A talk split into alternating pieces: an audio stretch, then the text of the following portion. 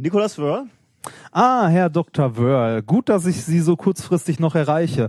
Ähm, hier ist Björn Sundström noch einmal. Wir hatten so vor einem Jahr grob schon mal telefoniert. Äh, ich habe frohe Neuigkeiten für Sie. Uns ist da leider letztes Mal ein kleines Malheur bezüglich des Preises. Ah, ich wusste es. Sie glauben gar nicht, wie die Leute mich verspottet haben nach dem Missverständnis. Wobei ich muss zugeben, äh, ich habe äh, sogar aus Versehen ähm, dieses Gespräch, das wir geführt haben, in, in meinem äh, Podcast, äh, also wie gesagt, völlig aus Versehen veröffentlicht. Ich meine, das kann ja passieren. Ähm, aber alles egal, alles vergessen, jetzt klärt sich ja alles auf. Endlich!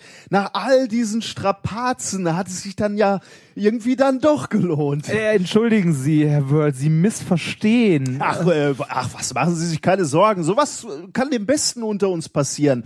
Einen Moment mal bitte. Reinhard! Champagner! Aber Herr Wörl, es geht hier ausschließlich um eine Rückvergütung. Ja, ja, ja, äh, Rückvergütung. Also, äh, meinetwegen nennen Sie es Rückvergütung.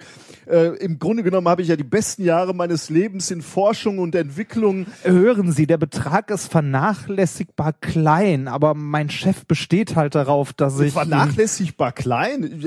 Ich weiß nicht, was Sie an der schwedischen Akademie äh, für Gehälter haben, aber.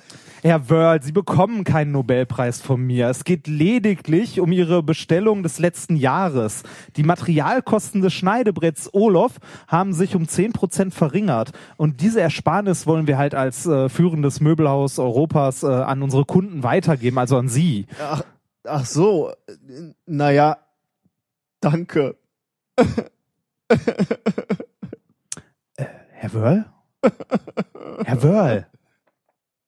Ja. Sind Sie eigentlich schon Besitzer einer Family Card?